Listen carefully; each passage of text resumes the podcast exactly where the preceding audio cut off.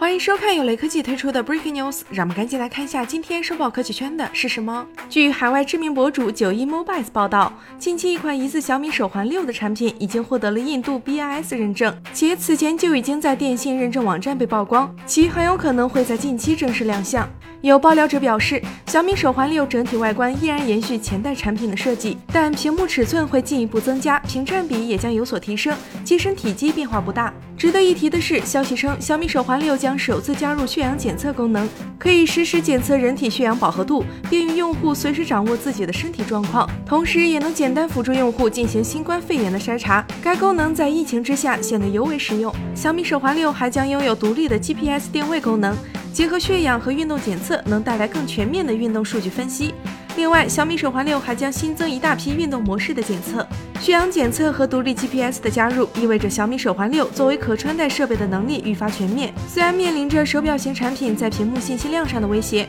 但小机身更无感的穿戴体验会让它始终有自己的一片天地。如果小米手环六能在功能升级的同时保持十四天长续航，那么市场表现也将和之前的产品系列看齐。